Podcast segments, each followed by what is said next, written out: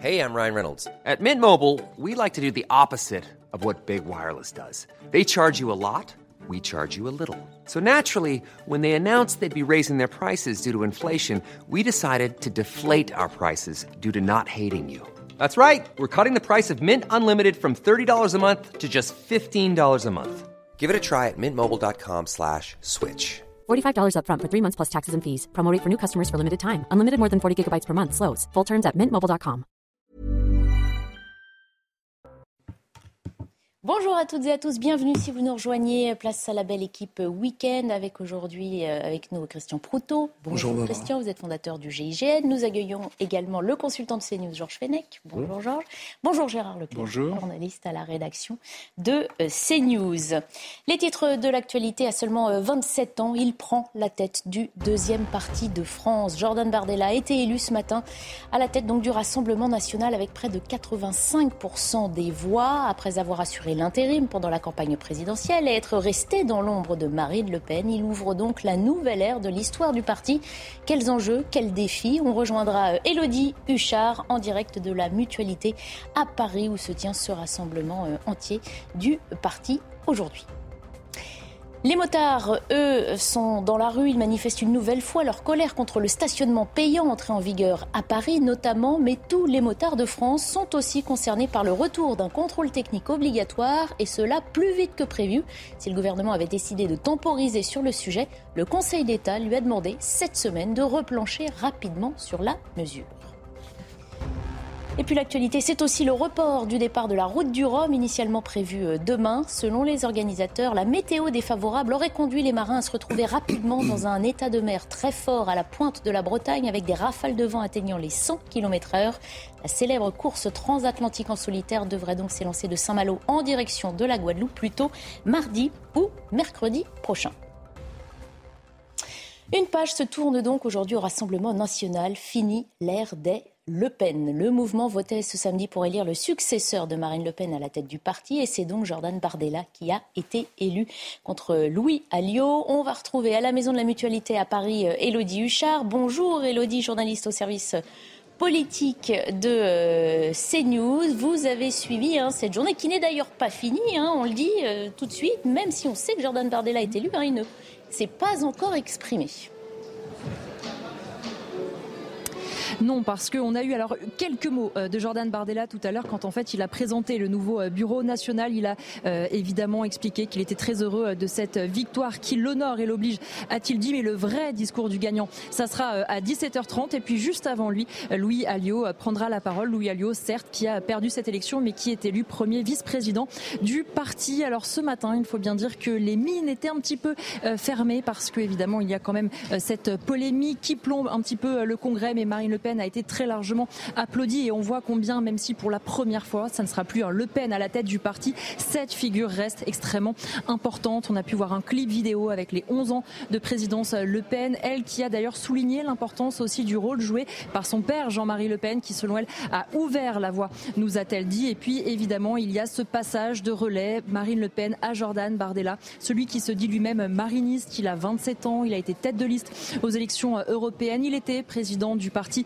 par intérim. Il est là, évidemment, c'est un nouveau nom, c'est important pour le parti, mais il ne faut pas vous attendre à un changement de fond en comble. Il est là aussi pour continuer le travail mené par Marine Le Pen. Et puis Marine Le Pen, elle, elle le sait aussi, ce qui se passe maintenant à l'Assemblée est important pour elle. Elle reste évidemment présidente du groupe. Donc ça sera finalement, on va dire, un, un RN avec deux jambes. D'un côté, Jordan Bardella au parti, Marine Le Pen à l'Assemblée. Elle l'a dit aussi, elle ne quitte pas le parti pour se mettre en vacances, nous a-t-elle dit. Je resterai pleinement mobilisée. Je serai là où le pays et la cause nationale auront besoin de moi. Alors cette phrase, forcément, elle résonne un petit peu parce qu'on sait que la candidature de Marine Le Pen en 2027 n'est pas encore acquise. Et puis pourtant, plus les mois passent et plus les déclarations de l'ancienne présidente du Rassemblement national arrivent, plus on a l'impression quand même qu'elle y pense sérieusement et y retourner.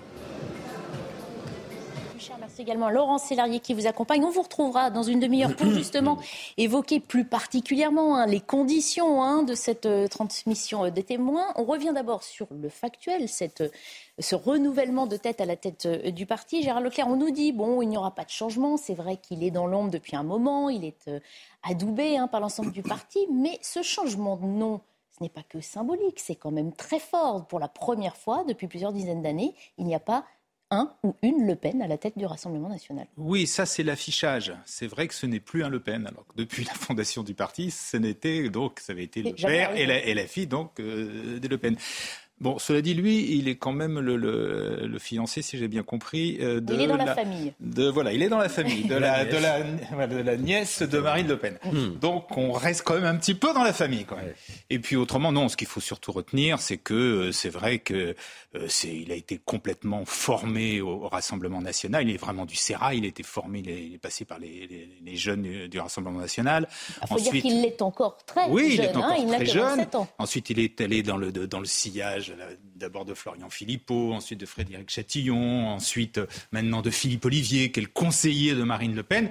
Et puis, vous l'avez dit, c'est vrai que c'est, il a à la fois un physique de gendre idéal et c'est un excellent, euh, c'est un excellent débatteur, quelqu'un de très médiatique. C'est l'un des plus doués euh, comme, certains disent, doué de sa génération en politique, et il est parfaitement euh, dans la ligne. C'est peut-être d'ailleurs le seul, enfin l'une des choses qu'on peut faire remarquer, c'est que pour l'instant, en tout cas, personne ne sait précisément, et ça n'annonce pas, euh, je veux dire, côté sur les idées, sur le fond des idées, une inflexion quelconque. Mais c'est d'ailleurs pour ça qu'on l'a nommé puisque euh, au Rassemblement national, il n'y a qu'une seule ligne, c'est celle de Marine. Ce qu'on voit, c'est que maintenant, les, les, les rôles sont... Euh, sont la, la, la, maison est en ordre de marche. Pour 2027, euh, Marine Le Pen sera la candidate, et lui est là pour faire marcher l'appareil du parti. Comme il le fait depuis quelques mois, hein, parce qu'il avait pris l'intérim. Vous avez évoqué hein, quelques détails de, de, cette vie que peut-être certains ne connaissent pas. On va voir justement qui est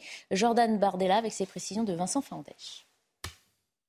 À 27 ans, Jordan Bardella incarne la jeunesse, la nouvelle génération de femmes et d'hommes politiques et c'est une aubaine pour le Rassemblement national, particulièrement pour la stratégie du parti, celle de la dédiabolisation, commencée par Marine Le Pen en 2018 par exemple, lorsqu'elle a changé le nom du parti du Front National au Rassemblement national. Jordan Bardella, c'est un petit peu l'atout charme euh, du Rassemblement national. Il est de tous les plateaux, de toutes les émissions. C'est lui qui débat face aux plus grandes figures politiques du pays.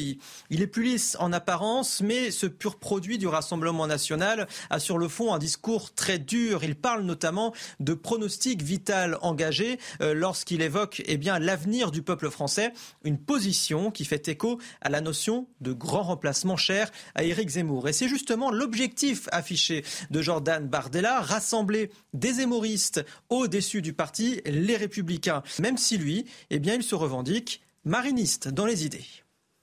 Voilà pour euh, le portrait Christian Proutot. On disait 27 ans seulement, hein, une carrière politique qui se construit déjà très rapidement. Selon vous, sortira-t-il facilement de l'ombre justement de la famille Le Pen qui rôde sur le parti? Euh, Sortir de l'ombre, ça va pas être évident parce qu'il y a quand même une emprise importante, d'autant qu'effectivement il a cette attache, euh, pour le moment, hein, familiale, et que d'une certaine manière il a été adoubé. Il faut pas, faut pas le nier. On est dans un système euh, au départ, qui est un système lepéniste, qui ne vont à la tête que ceux qui peuvent y aller. Un système très paternaliste, hein, effectivement, à l'époque. Assez paternaliste, effectivement. Ce qui est, ce qui est euh, effectivement surprenant, c'est malgré tout que à travers, c'est pas simplement parce qu'il a été adoubé, il a quand même du talent. Oh, euh, ça fait pas forcément plaisir de se dire que des gens qui ont des idées aussi ancrées puissent avoir un tel talent. Il l'a. Et il est très jeune. C'est ça qui montre que peut-être dans la durée, euh, ce parti a, les moyens de tenir. Mais ce qui semble paradoxal, c'est par rapport à l'âge moyen des, euh, adhérents. Euh, parce que c'est vraiment l'opposé d'une de, certains, candidats ou d'une certaine candidature de gens qui ont au, RN, au Rassemblement national, plutôt quand même euh, un certain âge. Euh, lui, il est, euh, vraiment complètement à côté. Alors, est-ce que ça veut dire, et c'est ça qui, moi, personnellement, me poserait problème, dans une jeunesse où on pense que plutôt la jeunesse est plutôt avec des, idées révolutionnaires, sur, sur des notions de... Plutôt de gauche, disons-le.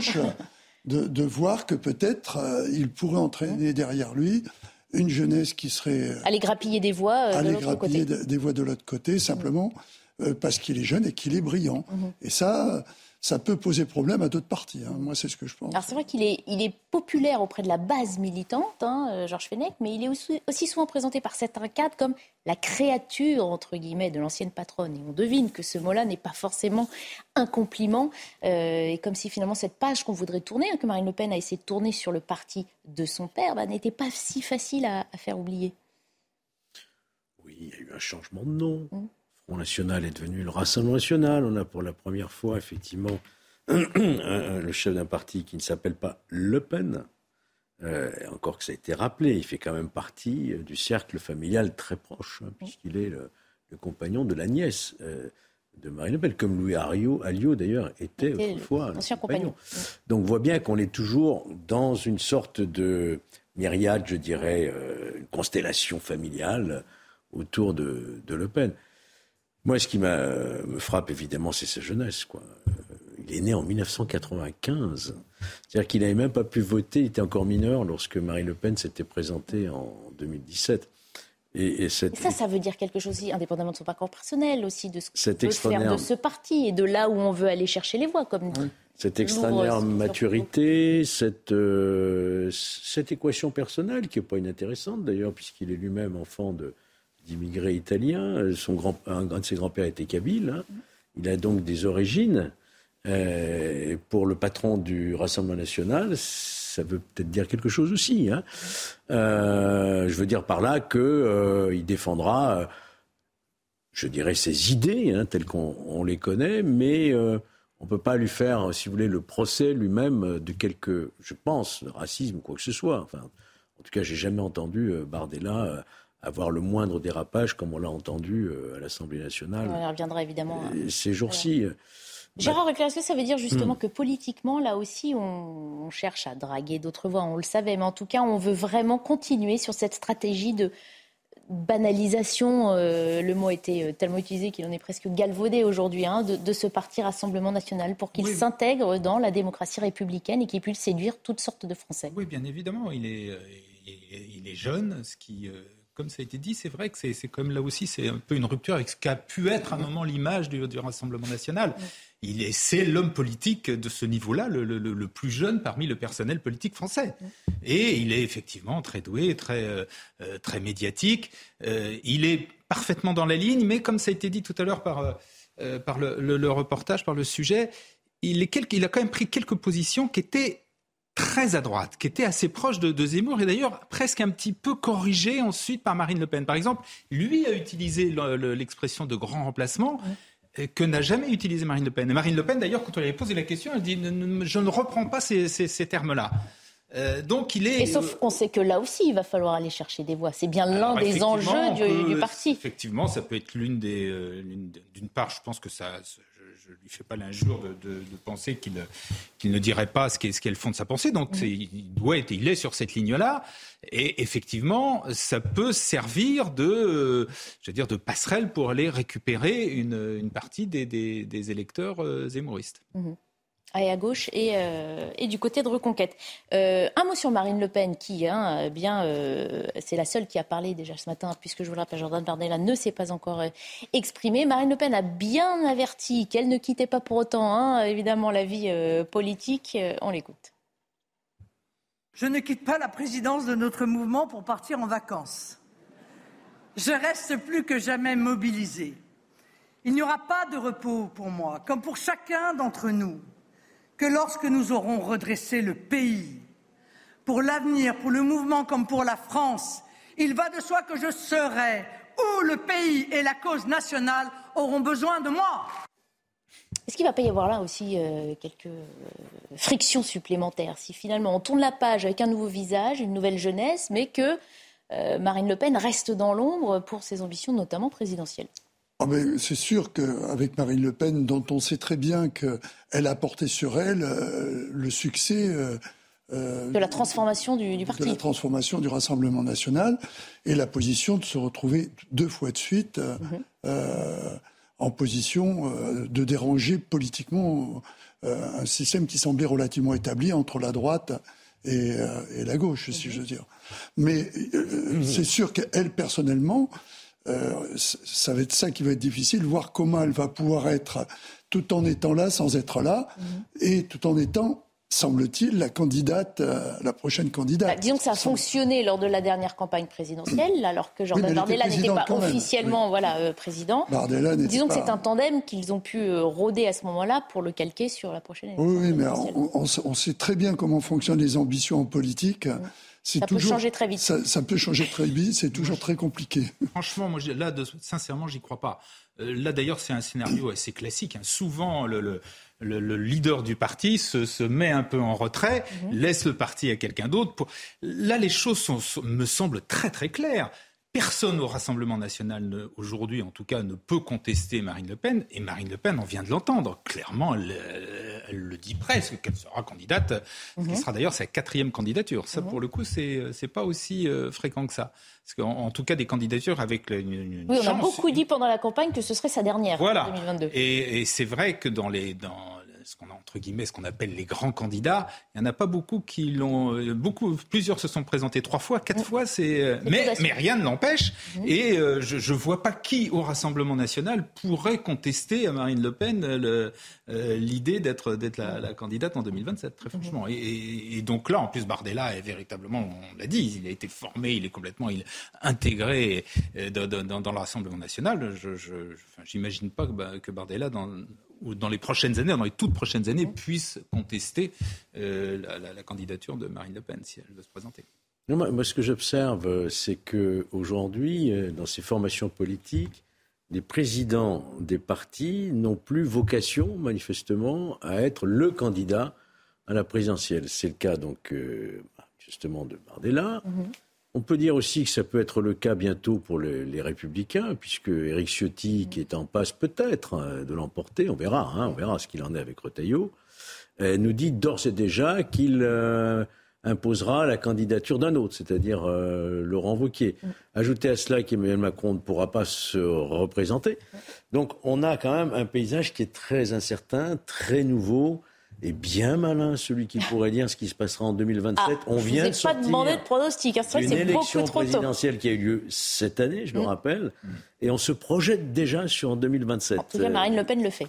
Elle le fait, mais encore. il peut se passer beaucoup de choses d'ici. On attendra évidemment, on commentera ça en temps euh, voulu. Autre sujet d'actualité euh, aujourd'hui, les motards qui se mobilisent. Ils manifestent contre le stationnement payant et le contrôle technique obligatoire. Depuis le 1er septembre, ce sont les franciliens, utilisateurs de deux roues, qui ont été contraints de changer leurs habitudes et de revoir leur budget de transport à la hausse, car la mesure avait été repoussée euh, depuis plusieurs mois. Mais la mairie de Paris avait fini par la mettre en place, hein, générant colère et rejet immédiat de la part des principaux concernés. Et puis il y a la question du contrôle technique obligatoire qui concerne là tous les conducteurs. On va retrouver aux abords de la manifestation parisienne notre journaliste Jeanne Cancard. Bonjour Jeanne, vous êtes euh, avenue Foch, euh, là où doit s'élancer euh, la manifestation. Oui, Barbara, pour l'instant, quelques centaines de motards sont mobilisés ici, avenue Foch, dans le 16e arrondissement de Paris. Des motards qui viennent d'un peu partout en Ile-de-France. Ils viennent protester contre deux mises en place. La première qui date depuis la rentrée, donc le stationnement obligatoire, payant, obligatoire pour les deux roues. Ils nous expliquent, ces motards, eh bien, que selon eux, c'est une discrimination anti-deux roues. Ils nous expliquent quoi? Eh bien, que la plupart des personnes, des conducteurs de deux roues qui viennent ici à Paris, c'est souvent pour travailler. Ils viennent de banlieue, ils n'ont pas les moyens de se loger ici dans la capitale et donc viennent ici pour travailler. Il faut savoir qu'en moyenne, une journée de stationnement, c'est environ 30, 35 euros en fonction des arrondissements, 35 euros de dépenses supplémentaires en pleine période d'inflation ici en France. Et puis, deuxième motif de cette contestation, de cette mobilisation aujourd'hui, c'est donc la future mise en place de ce contrôle technique qui, pour certains motards, est vécu comme une taxe déguisée. Nous sommes aujourd'hui avec Cisco. Cisco, merci d'être avec nous en direct pour nous expliquer pourquoi, selon vous, ce contrôle technique pour les motards est inutile. Alors, ce contrôle technique, il est inutile pour nous pour euh, pas mal de raisons. La première, c'est que déjà, il faut savoir que ça porte sur un contrôle visuel euh, qu'on nous apprend, nous, euh, quand on passe le permis de conduire. Donc on n'a pas franchement besoin de qui que ce soit d'autre. On connaît sans aucune euh, interprétation, mais enfin on, pense connaître notre moto mieux que n'importe qui. les organes de sécurité, on les voit. Vous pouvez voir sur n'importe quelle moto qui est ici, les freins, tout, ce qui est système de freinage et autres, bah, ils sont visibles. Euh, donc euh, on sait très bien le faire. On, nous ne sommes pas une tendance suicidaire plus que d'autres citoyens. Nous sommes tous, euh, pour la plupart, pères de famille. Nous avons une situation qui est plus ou moins établie. Donc voilà, ce contrôle, nous pouvons le faire nous-mêmes. donc on, on, ne voit pas en quoi, si jamais on veut améliorer notre notre sécurité, le contrôle technique, et on est à 0,3% en fait. Alors évidemment. 0,3% euh, de quoi Nous, on a des chiffres des assurances. Euh, des CRA, évidemment, si vous leur demandez la, si vous leur posez la question, ils vont vous trouver d'autres chiffres parce que c'est eux-mêmes qui ont euh, fait des, études à l'époque et qui ont fait du lobbying auprès des de. CRA, on peut rappeler ce que c'est? Des CRA. DECRA, oui, c'est une société de, enfin, qui, est spécialisée dans le contrôle technique, entre autres. Et quand je parle de, il y a Securitas, il y a tout, ce qui va avec. Donc eux, évidemment, ils ont un énorme gâteau en fait euh, qui est là, euh, qu'ils ont déjà mis en place ou qu'ils ont essayé dans, pas mal de pays de mettre en place et qui fonctionne. Et ils se disent, bah euh, voilà, on va essayer de faire la même chose en France.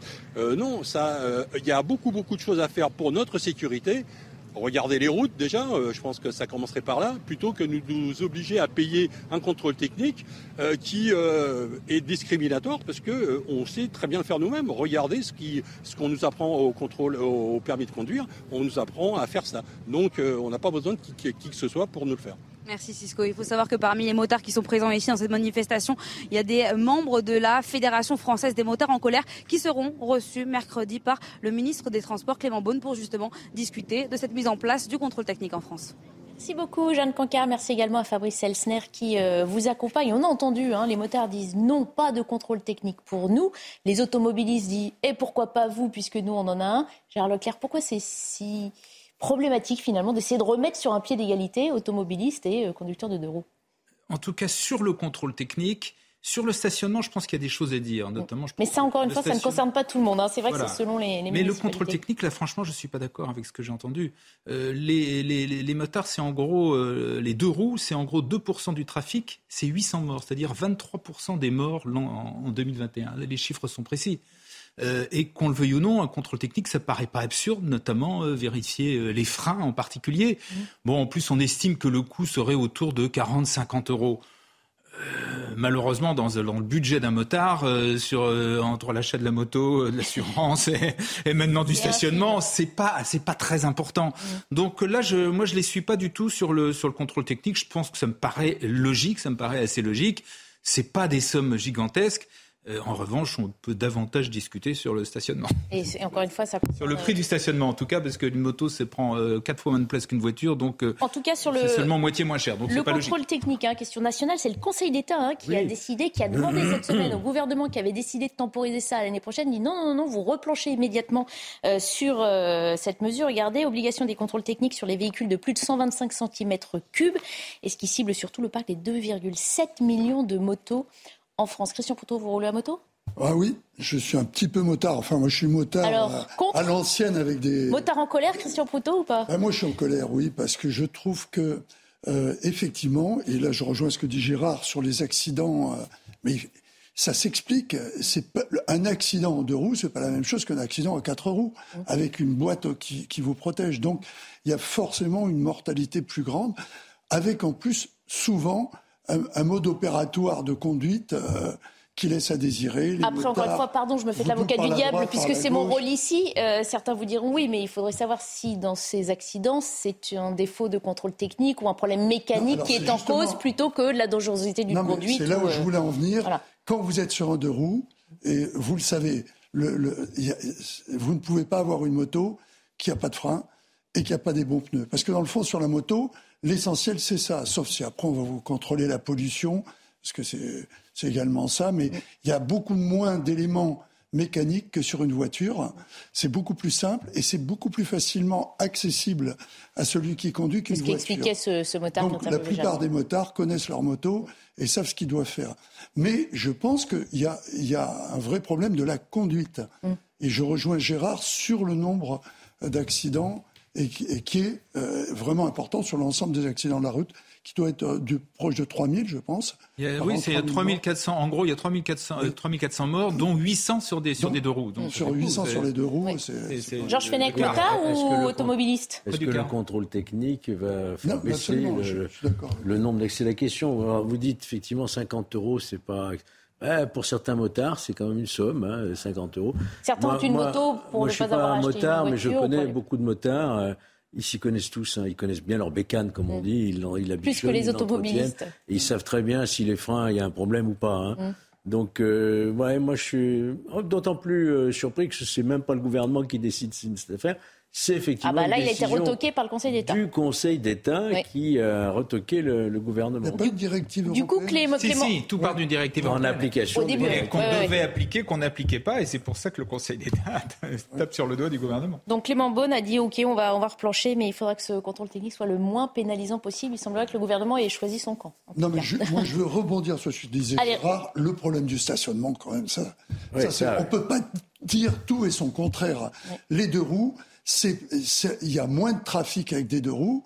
Et pour les gens, c'est le plus pratique. Donc, les pénaliser tous les jours avec un stationnement, euh, je trouve quand même que ça, va en l'encontre de ce que l'on veut par rapport à la fluidité du trafic. Christian Poteau est bien un motard en colère aujourd'hui sur notre plateau, on l'a entendu. Allez, on Même se si quitte. je l'utilise pas beaucoup à Paris, je les soutiens. Vous êtes solidaire. Allez, on se quitte quelques instants et on reprend nos débats d'actualité dans quelques minutes. À tout de suite. De retour dans la belle équipe avec un point sur l'actualité. Ce week-end devait être marqué par une, transition tranquille au sein d'un parti politique. Il est vrai à l'histoire mouvementée, mais Jordan Bardella, tout juste élu président du Rassemblement national à plus de 84%, prend la succession de Marine Le Pen au lendemain de l'exclusion de l'un des députés RN à l'Assemblée nationale. Nous revenons dans un instant avec euh, Elodie Huchard qui est en direct de la mutualité à Paris sur euh, cette élection et sur ce contexte délicat évidemment dans lequel elle intervient. À l'heure où l'on parle officiellement d'une inflation à 6%, elle avoisine plutôt les 9% dans certaines grandes enseignes. Les Français sont obligés de faire de nombreux choix lors de leur passage en caisse. Témoignage dans quelques minutes des caissières et caissiers de supermarchés qui assistent chaque jour à ces désolants casse-têtes désormais obligatoires pour certaines familles. Et puis dans le reste de l'actualité, les conclusions de l'enquête après l'attaque d'un centre d'accueil de migrants à Douvres dans le sud de l'Angleterre. La police antiterroriste conclut à un acte terroriste commis par un individu animé par une motivation d'extrême droite. Dimanche dernier, plusieurs engins incendiaires avaient été jetés sur le bâtiment. Deux agents avaient été légèrement blessés et 700 migrants avaient dû être reconduits temporairement vers un autre site. Une attaque survenue alors que le Royaume-Uni enregistre un record d'arrivée de migrants sur ses côtes sud. En France, donc, Jordan Bardella est tout juste élu nouveau président du Rassemblement euh, national. C'est donc une nouvelle ère hein, qui s'ouvre pour euh, le parti, avec un contexte très particulier. La semaine a été marquée par euh, cette exclusion d'un député du Rassemblement national. On va revoir la séquence, euh, en tout cas de la sanction qui a été prononcée hier. Et je demande à ceux qui se prononcent en faveur de la censure avec exclusion temporaire contre M. De Fournas de se lever.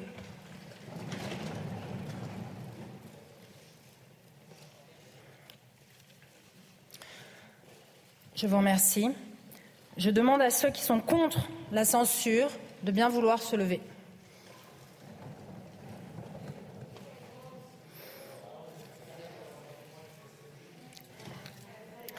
Je vous remercie. Donc l'Assemblée a prononcé la censure avec l'exclusion temporaire. Voilà, le député RN est privé de la moitié de son indemnité parlementaire pendant deux mois. Il ne pourra pas revenir à l'Assemblée nationale pendant les 15 prochains jours de séance. On retrouve donc Elodie euh, Huchard, toujours à la Mutualité à Paris. Elodie, cette dernière polémique tombe évidemment très très mal pour le tout nouveau président du parti.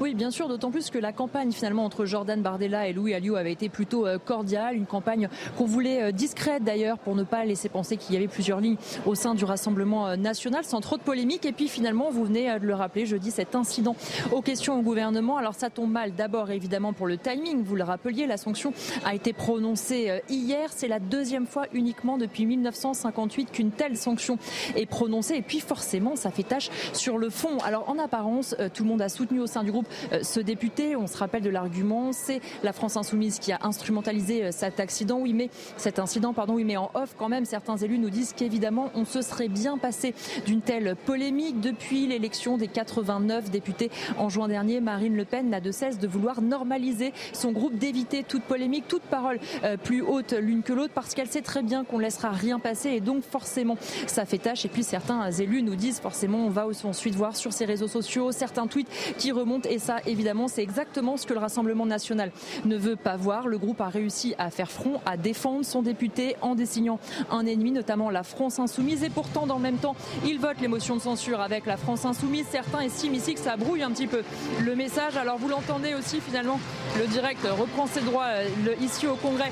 Les choses vont reprendre une ambiance de fête malgré tout. Mais je peux vous dire que ce matin, quand on est arrivé, les élus n'avaient pas franchement envie qu'on les interroge sur cette question et s'en tenaient à nous répondre uniquement sur le, le Congrès justement. Merci beaucoup Elodie Huchard. On vous laisse reprendre la suite de cette journée au sein du Rassemblement national. On remercie également Laurent Sélarié qui vous accompagne. C'est vrai, Gérald Leclerc, Elodie l'a rappelé, hein, ces polémiques, Marine Le Pen avait pris soin de les faire disparaître dans cette démarche de polissage de l'image de son parti. Et on sait que cette stratégie-là, Jordan Bardella a prévu de la poursuivre. Simplement, il ouvre son mandat euh, avec euh, Même mieux que ça, c'était les, quasiment les députés exemplaires, les députés du Rassemblement national, qui évitaient euh, tout ce qui aurait pu faire mauvais effet, le chahut, ils étaient tous la ils cravate, ils dénonçaient le côté, la ZAD de, de, de, de la France insoumise. Mm. Donc, effectivement, c'était vraiment l'idée, c'était que continuer euh, dans la politique de respectabilité du Rassemblement national, en faire mm. de ce point de vue-là un parti comme les autres, c'est-à-dire euh, à qui on puisse rien, auquel on puisse rien reprocher. Mm. Donc là, c'est effectivement un, grave incident qui, tombe mal mm. et qui tombe mal parce que euh, même si beaucoup de députés étaient absents, tous les groupes, tous les groupes ont voté l'idée, enfin se sont levés donc sur l'idée de la, de la sanction quand même euh, tout à fait euh, euh, grave et inhabituelle qui a été décidée contre le député du Rassemblement national. Donc ils, sont, ils se retrouvent exactement là où Marine Le Pen ne veut pas qu'ils soient, c'est-à-dire mhm. isolés et montrés du doigt. Mhm. Ça veut dire, Georges Fenech, qu'il va falloir redoubler d'efforts hein, pour atteindre cet objectif de banalisation du parti et d'apaisement. Oh, moi, je n'ai pas vocation à donner des conseils euh, au Rassemblement euh, national. Non, mais comme rappelle Gérard Leclerc, jusqu'ici, tout allait bien. On peut simplement observer effectivement cette ligne de conduite euh, qui tranchait considérablement avec le camp d'en face. Hein. Mhm. Et puis, vous savez, je pense que finalement, le Rassemblement national et ex-Front national en a vu d'autres, quand vous regardez bien et des beaucoup plus graves que ça. Vous vous souvenez, la question du détail, etc. Autrement plus grave encore. Hein. Euh, ils ont survécu. Hein. Donc euh, je ne suis pas certain euh, qu'il y aura des conséquences politiques au niveau, je dirais d'abord des militants déjà encartés, des adhérents, des sympathisants. Je ne suis pas certain que ce aura une conséquence politique, un fait quand même qui reste un fait personnel d'un député, même si son parti, ça, bon, les partis soutiennent généralement l'un des leurs, je ne suis pas certain que ce sera très préjudiciable sur le moyen et sur le long terme. Euh, au Rassemblement national. On précise d'ailleurs hein, que le motif hmm. retenu pour euh, cette sanction hein, n'est pas celui du racisme dont on a parlé au départ, hein, mais bien le fait pour un député de se livrer à des manifestations troublant l'ordre ou de provoquer une scène tumultueuse. Il n'empêche, la politique reprend ses droits. Évidemment, Marine Le Pen n'admet pas euh, ce qui s'est passé. Je propose d'entendre avant d'entendre Christian Proto. Durant cette dernière décennie, peu de vilainies nous ont été épargnées par certains de nos adversaires, peu regardants nombreux. Et les derniers jours en ont encore donné un aperçu marquant.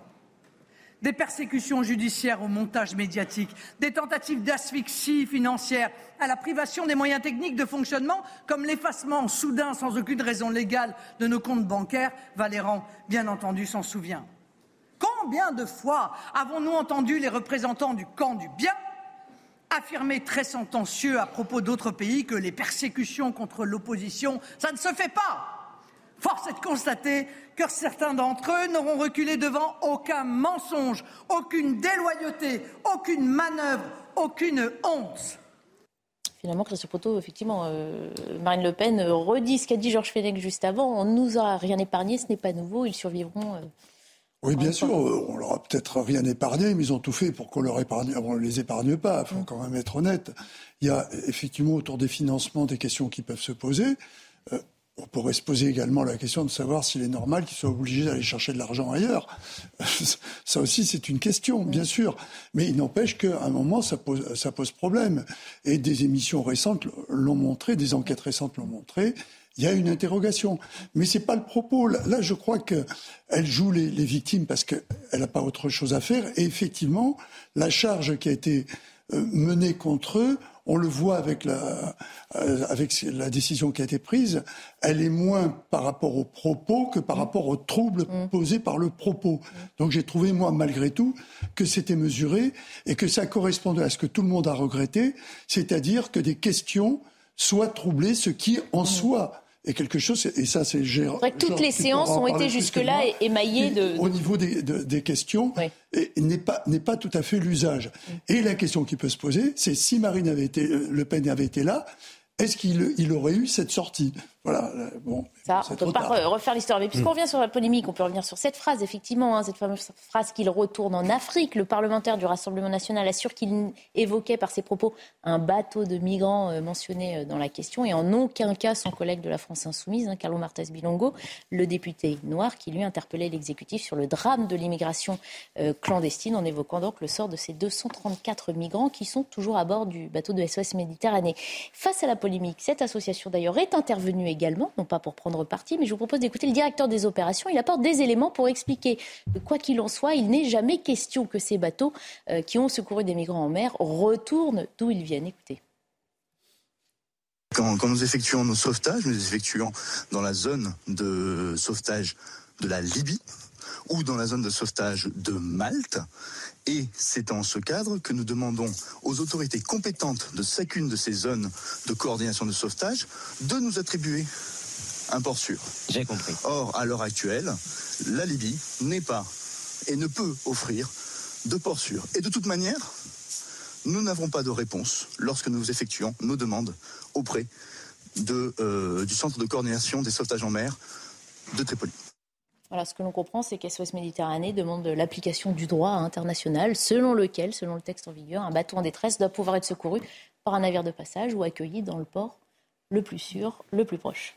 Oui, non, mais ça, c'est une sur le fait qu'il faille les accueillir. Euh, ces gens qui sont des naufragés de la mer, mhm. je, ça, je crois que personne ne, ne, peut s'y opposer. C'était le sujet de fond, en fait, hein, qui était soulevé à la Ça ne veut pas forcément dire qu'on est ensuite obligé euh, de les euh, garder euh, soit dans le pays où ils sont arrivés, soit dans un autre pays européen. Ensuite, leur cas doit être examiné cas par cas.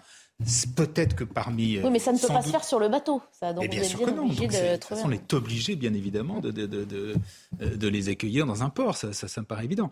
Là où il y a vraiment, me semble-t-il, quelque chose à, à changer dans la réglementation européenne, c'est que pour l'instant, la, la, règle qui est celle de, du, de Dublin, la règle de Dublin, fait que c'est le pays où arrivent euh, les, les, les, réfugiés euh, qui doit s'en occuper. Voilà. Et il y a un peu le sentiment que les autres pays s'enlèvent les mains en disant débrouillez-vous, c'est votre problème. C'est en tout cas c'est ce que disent et je pense avec de vraies raisons aussi bien les Grecs que les Italiens. Ah bah, on peut en et là de ce point de vue, il faut peut-être revoir un peu cette organisation et faire en sorte que les, les, Italiens ou les Grecs ou les Maltais, enfin essentiellement les Grecs et les Italiens, ne soient pas tout seuls à régler ce problème qui sont des problèmes quand même très très difficiles parce que sans doute ne, ne, ne peut-on pas d'ailleurs euh, accueillir tous ceux qui arrivent. Alors je vous propose qu'on en discute juste après avoir euh, entendu les, explications d'Augustin Donadieu, puisque l'océan de Viking est donc en Méditerranée. Il y a trois autres euh, navires hein, au large de l'Italie en ce moment à ses côtés, avec des migrants secourus. Pression d'Augustin justement sur cette bataille aussi hein, des pays européens face à la crise migratoire. Voilà plus de dix jours que les 234 migrants sauvés par l'Océan Viking attendent de pouvoir débarquer. Après avoir essuyé un refus de l'Italie, SOS Méditerranée qui exploite le navire demande de l'aide à la France, l'Espagne et la Grèce pour pouvoir accoster. Pour Gérald Darmanin, Rome ne respecte pas le droit international. C'est le port le plus sûr et le plus proche qui doit l'accueillir, en l'occurrence l'Italie. Nous avons dit à nos amis italiens que nous sommes prêts à prendre bien évidemment une partie des femmes et des enfants. Jusqu'à maintenant, 20 demandes de port sûr ont été formulées par l'ONG. Toutes sont restées vaines. Alors voyant le mauvais temps arriver, le navire s'est positionné à moins de 50 km des côtes italiennes. La France n'a pour le moment pas répondu à l'appel de détresse. La députée européenne Nadine Morano dénonce un système de sauvetage qui incite à l'immigration. Moi, je ne veux pas que ces personnes risquent leur vie en mer. Je ne veux pas qu'on les incite à partir. Je ne veux pas qu'on leur réserve un destin à vivre dans des bidonvilles. Moi, je veux une immigration qui soit choisie. Je ne veux pas qu'on continue à instrumentaliser tout ce système qui, est une pompe à immigration illégale. C'est ça la vérité. Au total, quatre bateaux de sauvetage se trouvent actuellement en mer, avec à leur bord plus de 1000 personnes qui attendent de pouvoir débarquer sur le continent européen.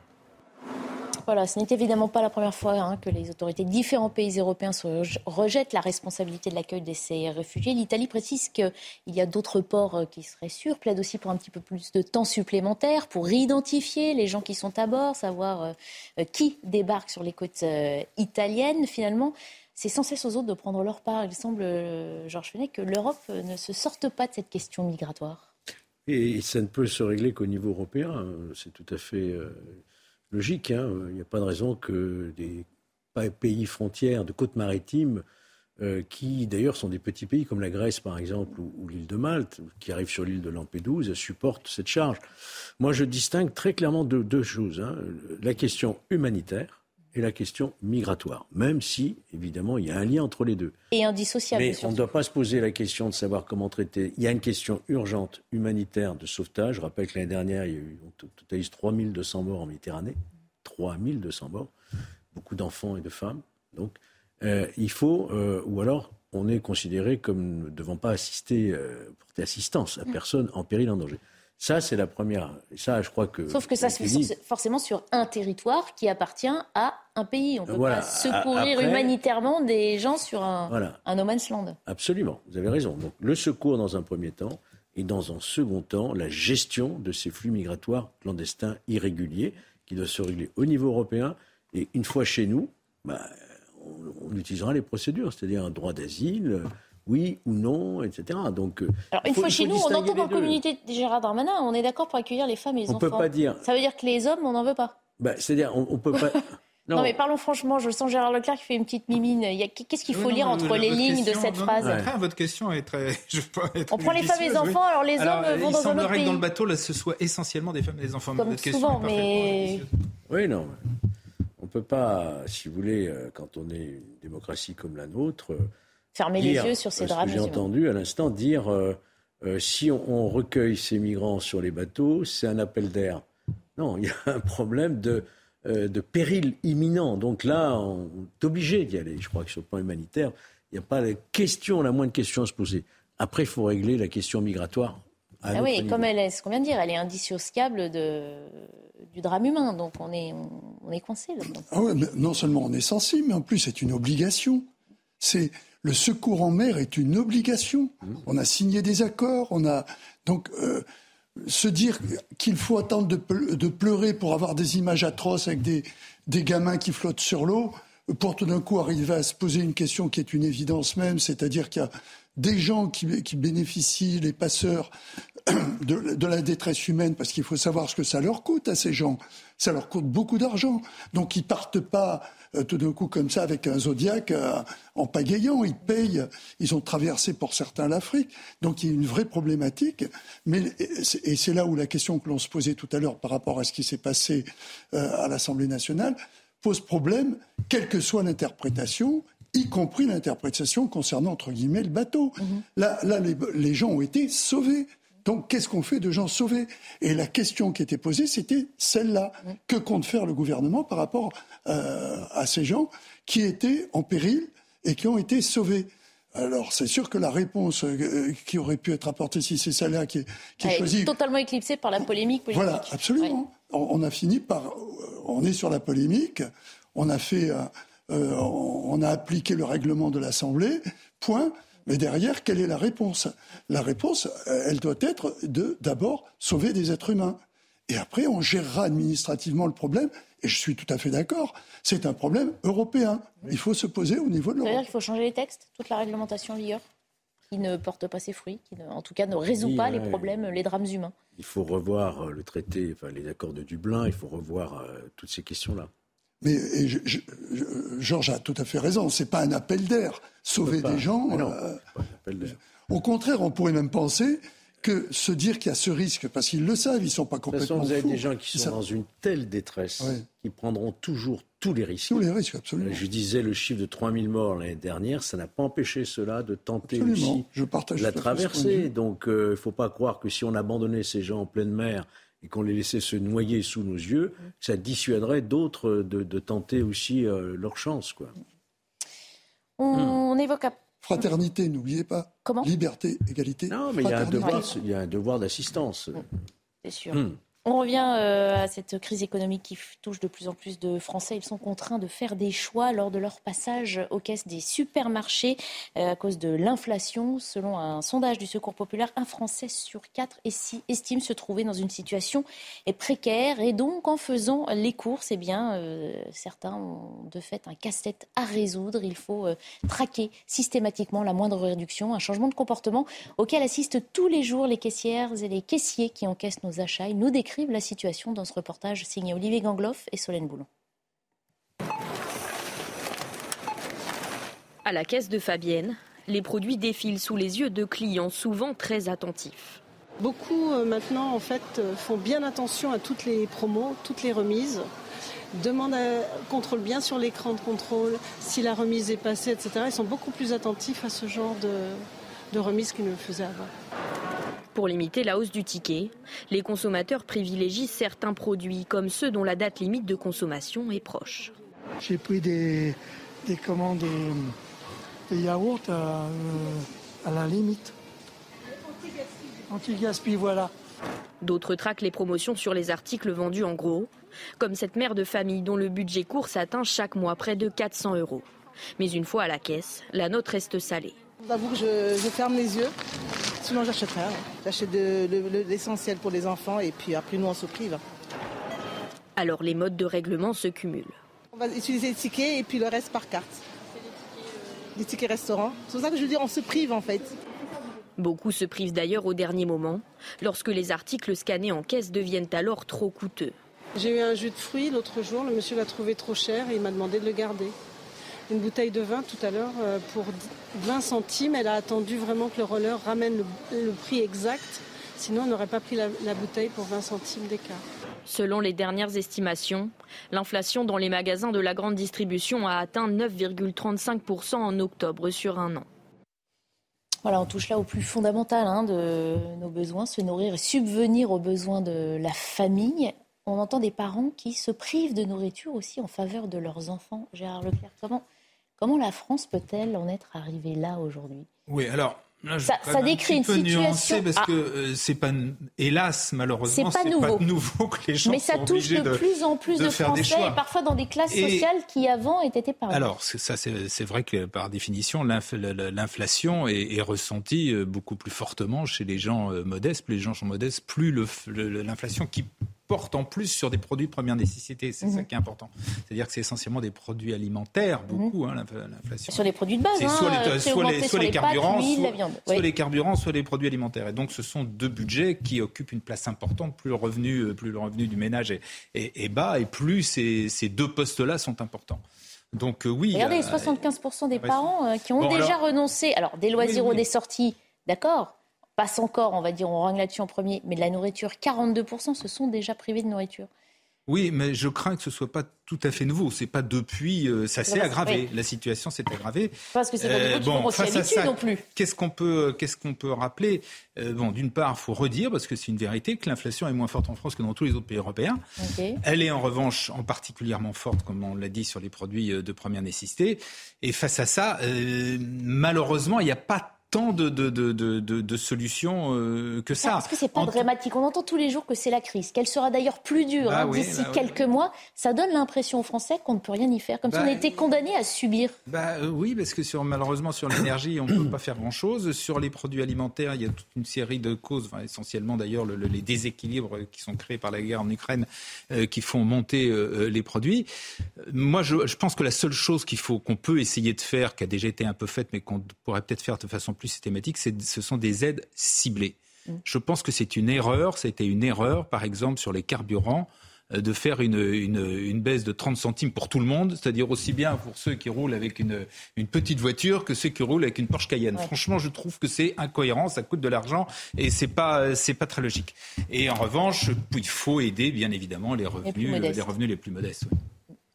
Non, mais c'est ce qui est effectivement le plus euh, le plus douloureux de se dire que en fait c'est au niveau de, du panier que se pose euh, ce problème. Même si on, s'était tous posé la question sur, sur, sur, ce plateau à plusieurs reprises, sur l'après-Covid, sur la manière dont ça avait été géré, la crise en Ukraine n'a rien arrangé. Je pense qu'il y a eu en plus une spéculation qui a été faite par des gens euh, qui, au niveau de l'agroalimentaire, euh, ont joué la, euh, joué là-dessus et on, on fait beaucoup d'argent et sur lequel on s'en rend bien compte, que ce soit l'Europe ou même euh, notre pays, on n'a pas été capable euh, d'agir parce que, malgré tout, c'est à nouveau international. C'est des grands groupes qui vendent, qui, euh, qui achètent, qui jouent sur le, le fait que peut-être on va manquer tel produit, qui créent euh, hein, la, la, pénurie. la pénurie. Et on se retrouve face à quelque chose qui, et Gérard a raison de, de, de, le souligner, qui touche les familles. Et ça, c'est le, le, pire, parce que dans le fond, quelqu'un qui a son 4x4, qui bon, l'inflation sur la nourriture sera moins importante, mais euh, alors que c'est son véhicule qui, qui, bouffe le plus, si j'ose dire ainsi. Par contre, sur une famille qui est à 2000 euros, 1800 euros par mois avec euh, deux petits salaires, eh bien, forcément, euh, les 10%, parce que c'est 10% pour la nourriture, hein. les 10%, c'est beaucoup, beaucoup. Non, il faut rappeler effectivement que la France n'est pas le seul pays touché. oui, mais ça, ça console jamais les Français hein, qui ont du mal à joindre les deux bouts. Hein. Oui, Maigre consolation morale. Non, mais c'est pour expliquer. On, vit une période de récession. Tout le monde l'annonce. Il euh, faut faire le dos rond et attendre que ça passe. À part trois ou quatre pays dans le monde, euh, l'Inde notamment, euh, on va rentrer, et ça tous les observateurs économiques le disent, dans une période de récession. Euh, d'où l'interrogation que font, je dirais, les dirigeants, notamment ceux qui sont à la tête de la Fed, de la BCE notamment, la Banque Centrale Européenne. On a beaucoup fait marcher la, planche à billets, les confinements, le Alors l'arrêter parce que l'argent qui a été déversé. Et mm. aujourd'hui, on en paye un peu, même beaucoup les conséquences. Mm. Donc on attend beaucoup des décisions au niveau européen pour justement revoir les taux directeurs, euh, assainir le marché, mais ça, c'est un problème qui nous échappe.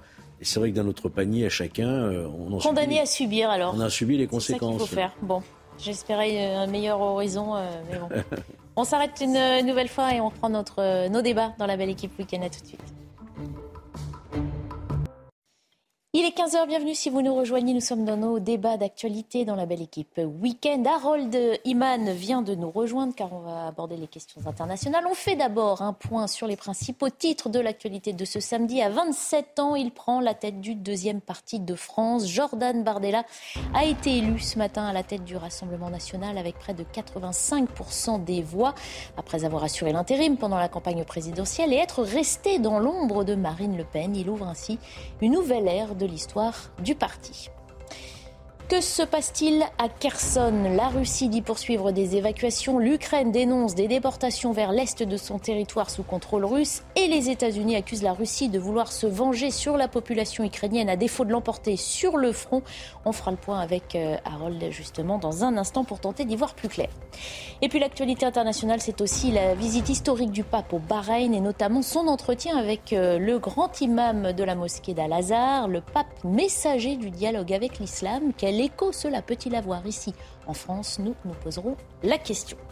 Mais d'abord, donc celle-ci, que se passe-t-il exactement à Kherson euh, Harold va nous tenter de nous euh, donner quelques hypothèses. Vladimir Poutine annonce donc poursuivre des déplacements des habitants de la région méridionale de Kherson face à la pression de l'armée de Kiev. L'Ukraine donc dénonce une politique de déportation et tente de faire d'ailleurs intervenir la communauté internationale afin de contraindre Moscou à arrêter son, offensive. Pardon. On abordera le volet diplomatique dans quelques minutes. On va d'abord faire le point sur la situation avec Michael Dos Santos. Des habitants qui fuient Kherson, ces images se répètent depuis maintenant plusieurs jours. Selon Vladimir Poutine, cette initiative russe a pour but de protéger les civils de la contre-offensive menée par l'armée ukrainienne. Ceux qui vivent actuellement à Kherson doivent être éloignés des zones de combat les plus dangereuses, car la population civile ne devrait pas souffrir des bombardements résultant de mesures offensives et contre-offensives. De leur côté, les autorités ukrainiennes condamnent ces opérations qu'elles qualifient de déplacements forcés. Kiev accuse Moscou d'évacuer ses civils vers d'autres territoires de la zone occupée, voire la Russie elle-même. Selon les forces d'occupation russes, 70 000 personnes auraient déjà quitté Kherson, un chiffre en constante augmentation. À l'heure actuelle, les unités de transport évacuent les civils de la ville de Kherson et du territoire de la rive droite de la rivière Dnipro. Environ 1200 véhicules et 5000 civils sont transportés chaque jour. À Kherson, quelques irréductibles refusent de se plier aux consignes aux grandes dames de Moscou. Des habitants qui continuent leur activité quotidienne sans réellement savoir ce qui les attend dans les prochains jours. Bonjour Harold, évidemment, euh, vous n'avez pas de boule de cristal, hein, mais vous êtes un peu plus pointu que nous sur ces questions internationales. La Russie est donc est-elle en train de déplacer de force des populations De force euh, difficile à savoir. Parfois, des gens ont peur et on, les invite euh, avec insistance à partir. D'autres se disent si je pars, pourrais-je revenir si ça devient ukrainien?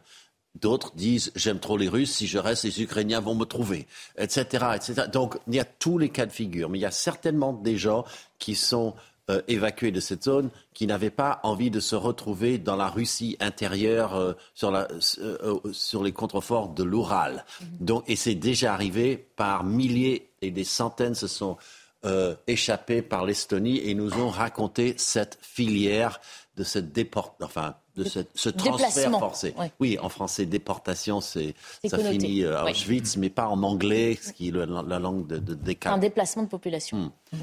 Donc, quelles seraient les hypothèses euh, de ce que fait Vladimir Poutine? Alors, euh, Kherson euh, est en, aval d'un barrage. Donc, si on fait sauter le barrage, le barrage de Kakhovka, qui est tenu par les, les, forces russes, eh bien, on inonde Kherson.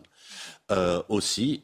Donc, évacuation préventive pour pouvoir frapper ce barrage pour pouvoir lâcher le barrage sur les troupes ukrainiennes qui entreraient. Ça, c'est une hypothèse les, inonder, hein, quelque chose de tout à fait euh, antique, euh, ou bien on voudrait lâcher une bombe puissante, voire nucléaire tactique sur Kherson, ce ne sont que des hypothèses. Mhm. Mais on les additionne comme ça. Et puis, dernière hypothèse, c'est que comme la ville va tomber, on ne veut pas qu'il y ait tous ces civils qui se ruent dans les bras euh, de l'armée ukrainienne. Donc, on les fait partir, on amène les drapeaux et on se regroupe de l'autre côté du fleuve Dniepr pour pouvoir résister. Parce que pour l'instant, l'armée euh, russe n'avance pas. Et l'armée ukrainienne, elle, elle attend d'avancer aux portes de euh, Kherson. ses postes les plus avancés sont à 30 km. Euh, et eux redoutent, les Ukrainiens, un piège. Mm. C'est ce qu'on lit un peu partout. Donc voilà, on aura. Et justement, alors c'est parce que ça n'avance plus sur le terrain, on va dire, du côté russe, que les États-Unis accusent la Russie de vouloir en fait se venger sur la population ukrainienne, notamment euh, en les faisant mourir de froid hein, euh, cet hiver, à défaut de pouvoir s'imposer sur le champ de, bataille. C'est la diplomatie pure ou c'est effectivement tout à fait fondé, ça, C'est juste une description de ce qui se passe puisque euh, Vladimir Poutine a ordonné euh, le bombardement de toutes les installations énergétiques de tout le pays, y compris sur la frontière polonaise. Donc, euh, si elles n'ont pas toutes été détruites, c'est parce qu'il y a la défense antiaérienne ukrainienne qui a abattu plus de la moitié des missiles tirés. C'est des missiles qui volent plutôt lentement et à basse altitude, donc on peut espérer les atteindre. Et c'est ça qui a détruit la moitié de la capacité de chauffage actuelle, mais le gouvernement euh, de Kiev est plutôt, plutôt optimiste sur le fait de ne pas être totalement démuni cet hiver. Mhm.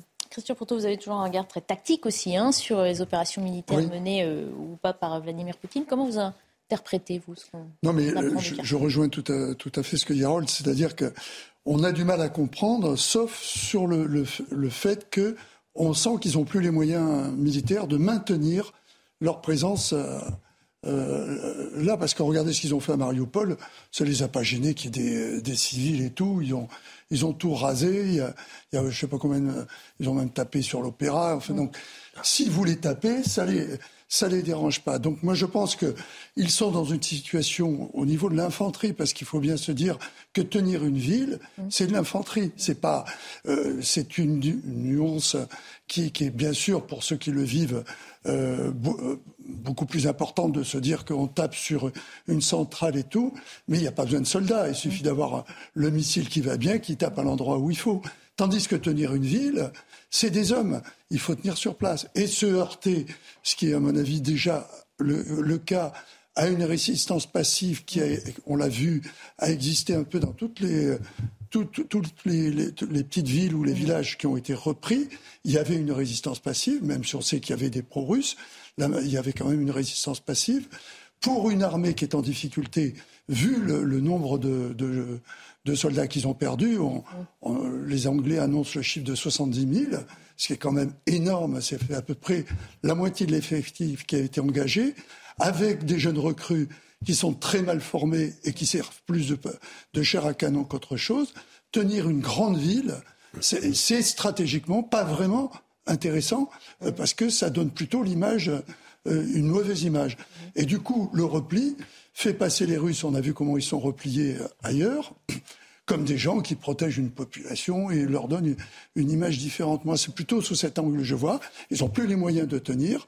Donc, ils disent on sauve les populations du massacre que, que les Ukrainiens pourraient mettre en place. Ce qui augure donc peut-être un changement de, de, stratégie tactique, enfin de fait, hein, on va dire. Gérard Leclerc, Georges Fenet, vous, aviez, vous avez, aviez, aviez, avoué tout à l'heure de ne pas trop y comprendre grand-chose, mais je me mets dans le même camp que vous. Est-ce que les hypothèses d'Harold vous, vous affinent Je ne vois pas comment on peut choses. évacuer toute une ville aussi importante, je crois qu'il fait à peu près 300 000 230 000, je crois.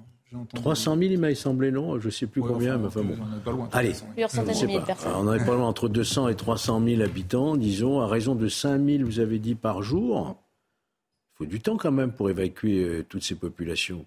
Donc s'il y avait une stratégie immédiate, imminente euh, des Russes de faire sauter un barrage, moi j'ai du mal à, à, comprendre cette stratégie. Hein, parce que... C'est plus de 10 jours qu'ils qu sont en train d'évacuer. Oui, mais donc il va falloir encore beaucoup de temps quand même pour On annonce 70 000 Oui, ouais. mais, mais, justement, ça tient dans les 5 000 par jour. Ouais. 10 fois 5, 50 000, et ils y arrivent. En tout cas, qu'ils fassent sauter un dans barrage. le maire, hein le maire. Oui, dans le maire. maire. Pire encore, qu'il utilise une arme tactique, il sera totalement, s'il n'est déjà, au banc de la société euh, des nations. Hein. Ah Hein. oui, ça oui. Oui, et puis en non, plus... moi, je, je, suis incapable de dire quelle est la stratégie de Poutine. Ah, mais non, Personne. mais c'est évidemment pas constate, la question. Ce que je constate, c'est qu'ils sont quand même en grande difficulté. Ils ont reculé partout. Ils ont perdu beaucoup de matériel. Ils ont perdu beaucoup d'hommes.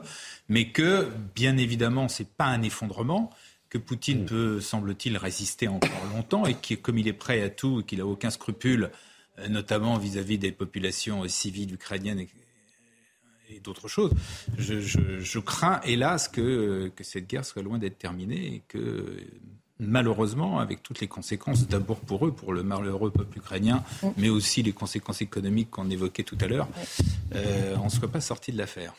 En, en, fait, pour, pour conclure, il y, a, il y, a, deux hypothèses. Il y a l'hypothèse que Vladimir Poutine sait ce qu'il fait, et l'autre, c'est que Vladimir Poutine improvise. Est-ce que c'est pas ce qu'on s'est dit depuis le début de ce conflit, hein, qui date de février Absolument. Je, je suis plutôt pour la deuxième.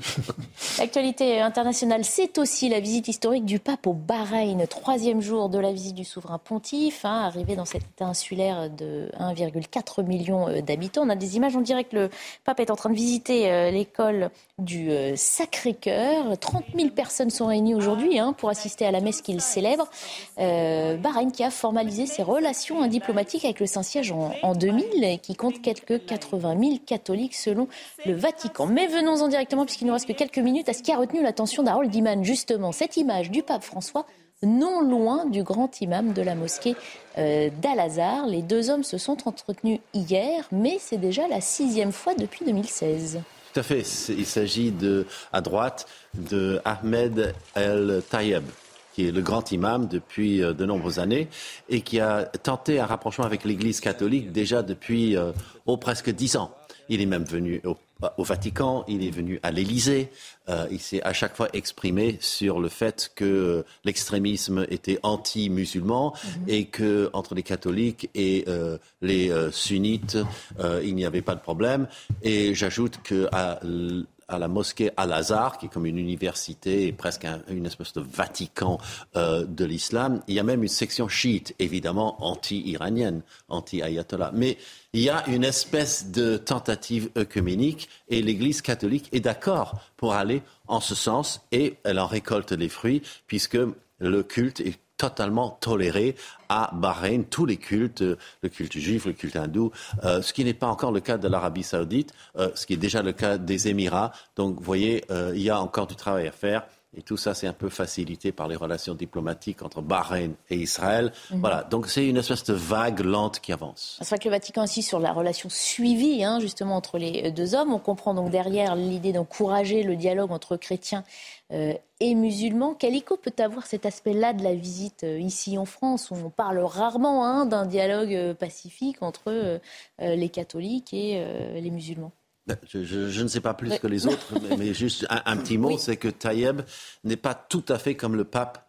Euh, il n'est pas au sunnisme ce que le pape est au catholicisme. Il faut juste se souvenir de ça parce que le sunnisme. Non, mais on sent en tout cas le symbole, hein, euh, fort que chaque camp euh, met en avant ici grâce à cette rencontre. Dans tout ce que l'on voit actuellement et qui fait plutôt frémir, en particulier du côté de l'Ukraine, je trouve que ça, et avec tous les problèmes que l'on a avec l'islam, mm. je trouve que c'est plutôt rassurant pour ma part D'autant que le problème des religions monothéistes euh, est difficile souvent à comprendre quand on n'est pas très pratiquant, mm. parce qu'on n'arrive pas à, imaginer que d'avoir deux religions qui professent la tolérance, euh, euh, la vie, etc., puissent tout d'un coup se combattre, surtout quand on sait que dans le Coran, Jésus est considéré comme un prophète, cité, je crois, une quarantaine de fois, que Marie également euh, à sa place.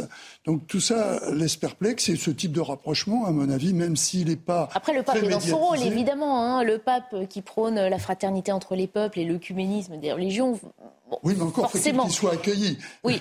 il ne le dit pas du Vatican. C'est vrai, dans la question qu'on se pose, c'est après de l'impact éventuel que ça peut avoir. Encore une fois, effectivement, l'islam en France, on en parle beaucoup plus souvent pour de très mauvaises raisons, de façon on va dire négative, qui effraie plutôt. Euh, là, on sent que euh, euh, le pape veut être un, messager aussi d'un dialogue. Non, mais le, dialogue interreligieux, très bien, comme tous les dialogues d'ailleurs, on ne va pas s'en plaindre.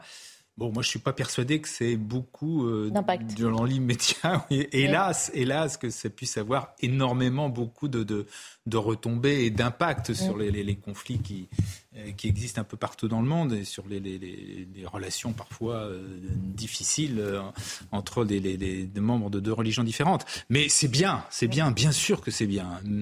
Je, mais sans, me semble-t-il, mm. malheureusement, oui, moi, je, se faire beaucoup d'illusions. Je crois qu'il faut quand même se féliciter de ces prises de position de grand imam Taïeb de la, mosquée d'Al-Azhar qui a d'ailleurs, cette mosquée fait l'objet, euh, dans un passé récent, de remontrances du maréchal Al-Sisi, mm. euh, qui leur a dit, mais ouvertement, ce qui était inédit, ça s'était jamais produit, qu'est-ce que vous attendez pour nous rappeler ce qu'est l'islam en direction de tous, de Daesh et compagnie? À l'époque. Je parle de 2015-2016. Hein. Et malheureux, mais manifestement, ça porte ses fruits. Moi, quand j'entends euh, cette, cette, mosquée qui est quand même, qu'on le veuille, vous avez dit, une espèce de petit Vatican, c'est quand même une voix, même s'il n'y a pas d'église au sens où nous nous l'entendons, mhm. c'est une voix prépondérante dans le mhm. monde musulman. Et, ce rapprochement interreligieux et ces rappels de ce que c'est que l'islam et non pas ces dérives sectaires de mhm. l'islam, ça me paraît aller dans le bon sens, il faut s'en féliciter. Le pape qui a d'ailleurs euh, aussi appelé le royaume du Golfe au respect des droits humains et à la fin de la peine de mort. Là, il est peut-être dans un rôle dans lequel on est moins habitué de le voir. Il, dénonce régulièrement la peine de mort et mm. évidemment il s'adresse à l'Arabie saoudite mm. où de temps en temps euh, des personnes, euh, des Philippins essentiellement, euh, sont fouettés pour avoir célébré Noël dans leur appartement, ce genre de choses. Ça, ça, peut avoir un impact aussi. Hein. On rappelle qu'on parle du Qatar hein, pour l'ouverture de la Coupe du Monde et qui est très décrié aussi d'ici moins d'un mois. Plus tolérant que l'Arabie saoudite, quand même. Oui, en plus. Vous pouvez pas aller moins. Hein. Oui, et puis les sunnites sont majoritaires. Mm. Donc moi, je pense que c'est des, petits pas comme ça qui peuvent peut-être amener à ce qu'on sorte de cet obscurantisme où chacun pense que c'est lui qui a Dieu qui roule pour lui, quoi. Même si on le met sur un billet de banque, ça va pas très loin. on va finir là-dessus. Merci beaucoup, euh, messieurs, d'avoir participé euh, à nos débats. Merci Harold de nous avoir apporté cet éclairage international dont vous avez le secret.